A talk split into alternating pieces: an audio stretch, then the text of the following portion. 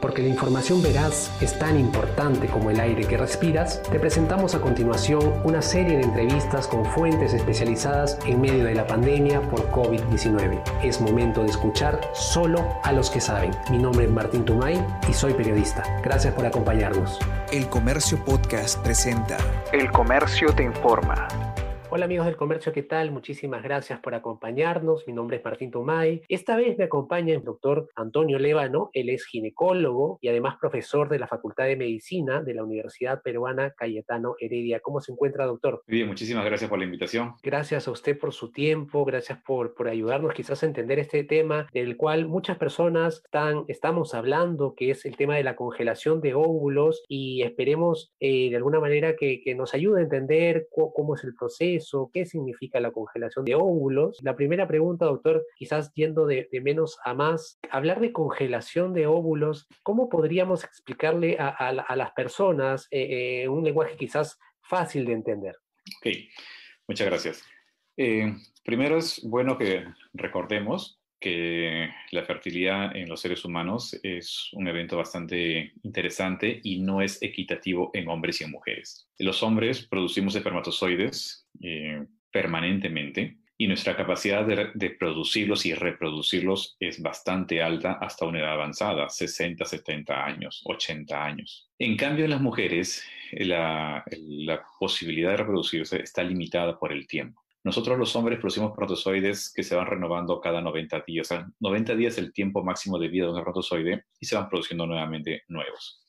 En cambio, las chicas nacen con un número limitado, determinado de óvulos, que son un montón, pero en el camino se van a ir muriendo. Para tener una idea, al nacimiento una mujer tiene aproximadamente un millón de ovocitos u óvulos, sea, células germinativas. Y cuando comienza a menstruar entre los 11, 12, 13, 14 años, en toda esa infancia, ya se le murieron las dos terceras partes. O sea, al inicio de la menstruación le quedan en promedio 300.000 óvulos, que es muchísimo más de lo que requiere, pero esos óvulos van a seguir envejeciendo, no se reproducen. Cuando una chica llega a la menopausia, en promedio de los 50, 51 años, es porque ya sus óvulos se fueron muriendo o envejeciendo en el tiempo, y los que llegan todavía vivos tienen esa edad, tienen 50 o 51 años, pero ya son células muy viejas que no responden a estímulos hormonales y que tampoco pueden generar eh, embarazos. ¿okay? Entonces, ¿qué pasa con las chicas a los 30, 35, 40? Que la cantidad de óvulos va disminuyendo y además van envejeciendo y por tanto su capacidad reproductiva se ve limitada. Y esto es bien interesante porque una chica de 38 años tiene células de 38 años y en toda esa extensión de tiempo estas células han sido sometidas a diferentes noxas ambientales, eh, tóxicos que puede haber ingerido inconsciente o conscientemente y por tanto la calidad de las células va disminuyendo. Entonces, teniendo esto, este, este conocimiento de punto de partida, es bueno saber que la reproducción de las mujeres está limitada. Y ahí vienen los conceptos de congelar o criopreservar células o gametos. ¿no? Los gametos son las células reproductivas, el ovocito o óvulo en la mujer y el espermatozoide en, el hombre. Entonces, el primer caso de, en el cual se tuvo un bebé eh, vivo de un óvulo congelado fue en Australia en el año 86, 1986. Ya son 34 años de, entonces. Y apareció una nueva corriente en la biología y en la medicina que le abrió la puerta a nuevas oportunidades a las mujeres. Entonces, cuando recién se piensa en esta posibilidad, lo que se buscaba es darle la oportunidad a mujeres que por algún motivo no podían reproducirse o iban a recibir algún tratamiento que iba a afectar la reproducción en este momento, básicamente pacientes que tenían posiblemente cáncer, ¿no? en los cuales iban a recibir tratamientos que iban a dañar los óvulos, las quimioterapias iban a dañarlos, a dañar los ovarios, y se plantea la posibilidad de sacar óvulos, congelarlos para ser usados en otro momento.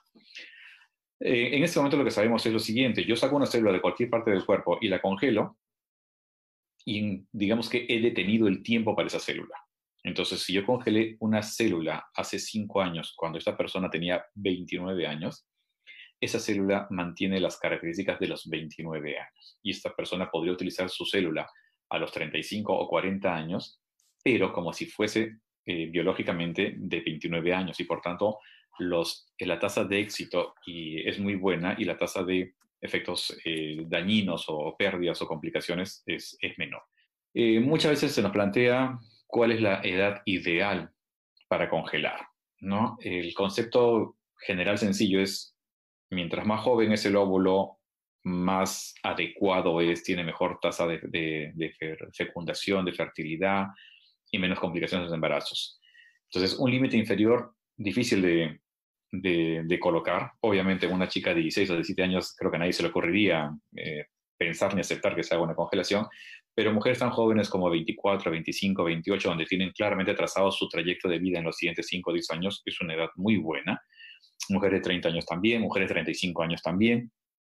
El límite superior eh, se determina en general de acuerdo a algunas evaluaciones de laboratorio y por ultrasonido que se hacen en las mujeres para saber si su fertilidad todavía es suficientemente buena como para obtener células de buena calidad. Porque cuando nosotros extraemos un óvulo de una mujer, un ovocito, eh, nos puede parecer bueno al examen microscópico, pero no podemos asegurar la calidad de esa célula. La calidad de la célula recién se va a conocer cuando sea expuesta a la fertilización. ¿Ok? Entonces es un, es un procedimiento interesante que mientras más joven lo haga va a ser mejor, va a ser más útil, pero muchas mujeres por encima de 35 años que todavía no tienen claro cuándo se pueden embarazar, eh, buscan hacer este procedimiento, pero sabemos que posiblemente la calidad de esas células tampoco no va a ser muy buena.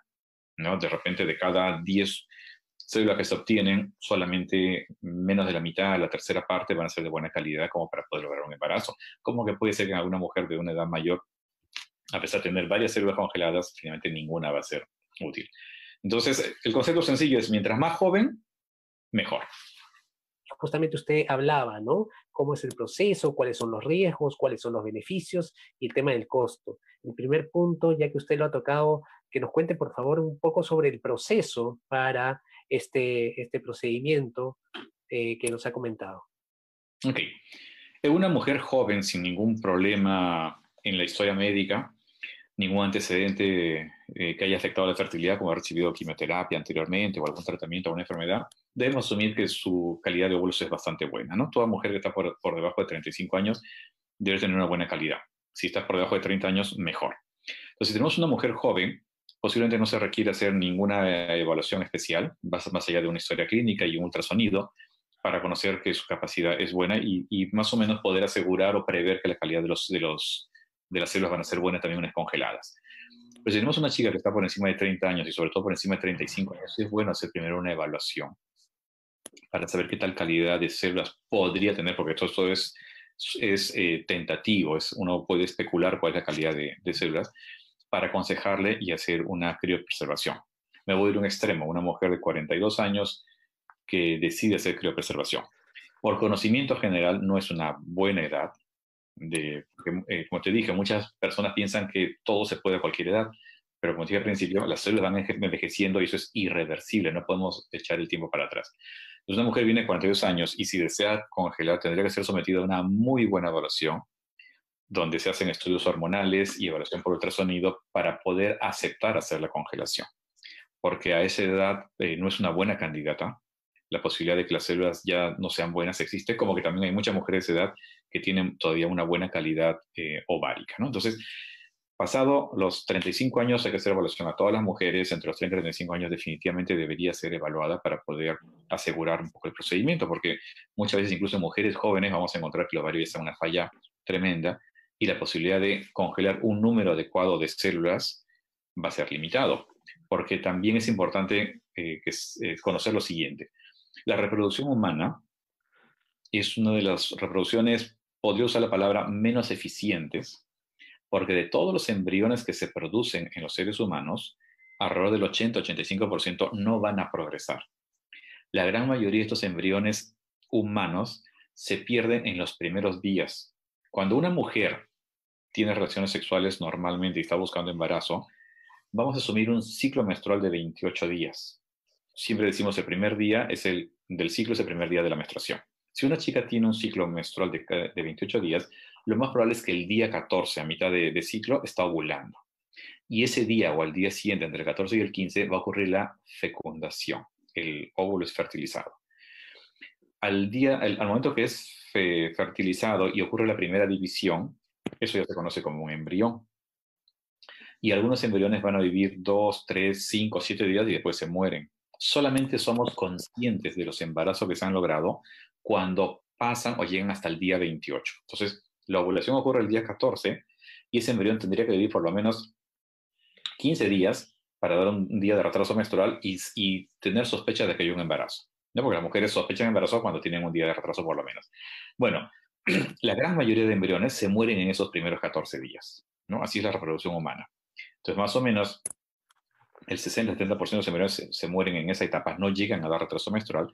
Y de todos los embriones que dan, eh, que son eh, reconocidos por exámenes de laboratorio, de examen de sangre del embarazo o de orina por ecografía, más o menos entre el 10 al 15% se van a perder. Entonces, en total tenemos entre 80 y 85% de todos los embriones humanos que se van a morir. Eso es en condiciones generales. Es decir, cuando yo obtengo igualmente ovocitos o células de las mujeres, si yo tengo 10 óvulos, yo no puedo esperar que con esos 10 óvulos voy a tener 10 bebés. Eso es una utopía, ¿no? Yo voy a esperar que con esos 10 óvulos, en promedio, voy a tener entre 2 y 3 bebés, si la calidad es buena, pero si la calidad es mala, de repente de los 10 óvulos voy a tener solamente un bebé o ninguno. Mientras más joven la mujer, es más probable que de esos 10 óvulos obtenga 3, 4, 5 o 6 incluso eh, embriones. Entonces, eso es algo que es bueno también recordar. Hay chicas que piensan que congelando solamente una célula o dos células tienen asegurado uno o dos hijos en el futuro. Y eso no es así. ¿no? Debemos tener una cantidad eh, importante de células, ¿no? 6, 10, 14, 20, la mayor cantidad, para poder garantizar que vamos a tener algunos embriones sanos de ese grupo. Entonces, nuevamente, ¿cuándo es, ¿cuándo es el mejor momento para eh, congelar los óvulos? Mientras más joven, más joven, mejor. Si es antes de los 30 años es mejor, la calidad es mucho mejor. entre los 30 y 35 se puede hacer, por el 35 también, pero ya sabemos que la calidad va disminuyendo. Y en mujeres jóvenes, la posibilidad de obtener una buena cantidad de células en un solo intento es bastante alta. ¿no? Entonces, ¿cómo hacemos para obtener los, los óvulos? Lo que hay que hacer es estimular los ovarios de las mujeres con compuestos hormonales. Retrocedo un punto acá. En forma natural, normalmente en cada ciclo menstrual se libera un solo óvulo. Vamos a suponer una mujer de 25 años, una mujer joven que tenga por lo menos unos 200.000 óvulos que le sirven de sobra para todos sus 30 años siguientes pero cada mes se van a, digamos, preactivar un grupo de óvulos, se llama una cohorte, 10, 12, 14 óvulos, de los cuales solamente uno va a lograr madurar lo suficiente para producir la ovulación. Los otros se quedan, como que son desechados. Eso es en forma natural. Porque eh, en el cuerpo de la mujer se producen hormonas liberadas desde una glándula se llama hipófisis, que está debajo del cerebro, que en la forma en que se liberan esas hormonas va a hacer que el ovario produzca solamente un óvulo para la ovulación. En algunas chicas se ovula dos y es cuando tienen los mellizos, ¿no? O una, mujer que logra un embarazo y es niño o niña, o dos niños diferentes o dos niñas diferentes, cada uno con su propia placenta, es porque ovuló dos veces. En cambio, los gemelos idénticos es cuando ovuló una sola vez y se dividió y dio a dos personas exactamente iguales. Bueno, la, la doble ovulación no es frecuente, pero puede ocurrir. Cuando hacemos nosotros los procedimientos para congelar óvulos o para in vitro, lo que hacemos es modificar la forma cómo le damos las hormonas al ovario, o sea, cómo estimulamos al ovario para que de todo ese grupo de 10, 12, 14 óvulos iniciales, todos logren madurar a través del crecimiento de algo que se llama folículos y poder tener la posibilidad de sacar a todo ese grupo, toda esa cohorte. ¿Ok? Mientras más joven es la mujer, es más posible que logre obtener muchos más óvulos, 10, 15, incluso 20 óvulos, cuando es una mujer de mayor edad. Entonces, estimulamos con hormonas durante un periodo de 10, 12 días aproximadamente, son, se aplican en forma inyectable generalmente, y eh, después cuando tenemos por hallazgos ecográficos eh, las condiciones adecuadas, vamos a extraer esos óvulos a través de una punción del ovario por vía vaginal bajo anestesia. E inmediatamente una vez que hemos extraído sabemos cuántos hemos logrado obtener y después el biólogo reproductivo nos va a decir cuál es la calidad de esos óvulos para poder congelarlos, porque tampoco no tiene sentido congelar óvulos que no tengan buena calidad. Ok, las últimas preguntas, doctor, ya para no quitarle tanto tiempo. Justamente usted eh, mencionaba que hay eh, células congeladas en distintas partes del mundo y quería preguntarle, justamente llega una pregunta sobre eso, es si hay que pagar una, una mensualidad por mantener esa congelación de, de las células. Sí, se paga una anualidad. Eh, los costos por mantenimiento realmente son bastante económicos. O sea, comparado a toda la inversión del procedimiento, lo que se paga es realmente mínimo al, año.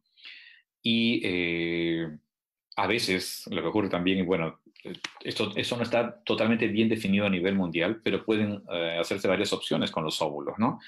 Una mujer podría finalmente, cuando ya completó su paridad, decidir al laboratorio que, que, que, se descongelen y, y, se eliminen, porque son óvulos, no son embriones, o podría decidir que pasen a donación o podría decidir en algunos centros de fertilidad que, sean, que puedan ser empleados en investigación, ¿no? para estudios de investigación.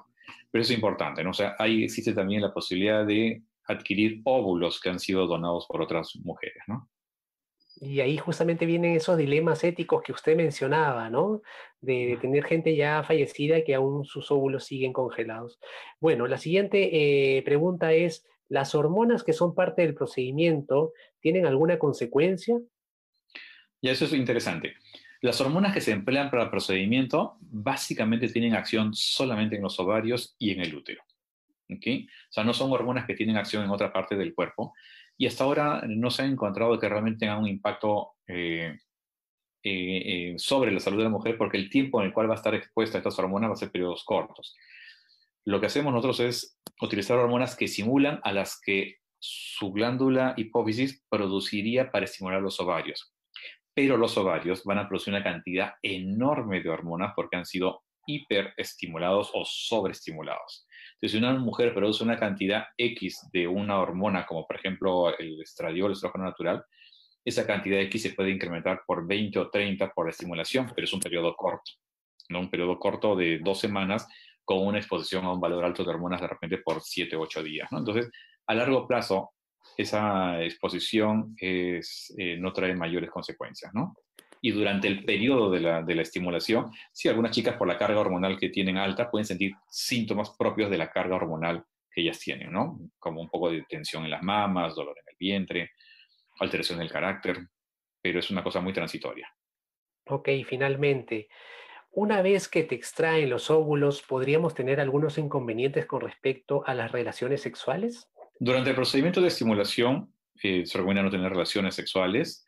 Y después de la extracción de los óvulos, de acuerdo a los medicamentos que empleemos, tan pronto como a los siete días de la extracción, ya una mujer puede estar menstruando nuevamente y pasada esa menstruación ya puede tener relaciones sin ningún problema. Eh, doctor, ahora como siempre hago con mis invitados, por favor, si quiere, por favor, usted agregar o subrayar algo de toda la conversación que hemos tenido, por favor, adelante. Ok, muchísimas gracias. Primero, me parece interesante que toquemos el tema. Las mujeres tienen que saber, tienen que reconocer que la fertilidad es limitada por la edad. ¿No? El hecho de ver a, la actriz X con sus mellizos a los 42 años no significa que todas las mujeres se pueden embarazar a los 42 o a los 44 o a los 46. Que en la medida de lo posible no deben postergar mucho la maternidad, ¿no? Deberían considerar si es que quieren ser madres, darle un lugar importante a la edad de la maternidad idealmente de los 30 años, si no sea poder ante los 30 años, que piensen seriamente la opción, por lo menos, de hacer una evaluación de su fertilidad. O sea, como mínimo. Y de ahí tomar la decisión de congelar va a ser una decisión muy personal y con la orientación de su médico. Muchas gracias por habernos escuchado. Y ya saben, la buena información es poder. Esto fue El Comercio Podcast.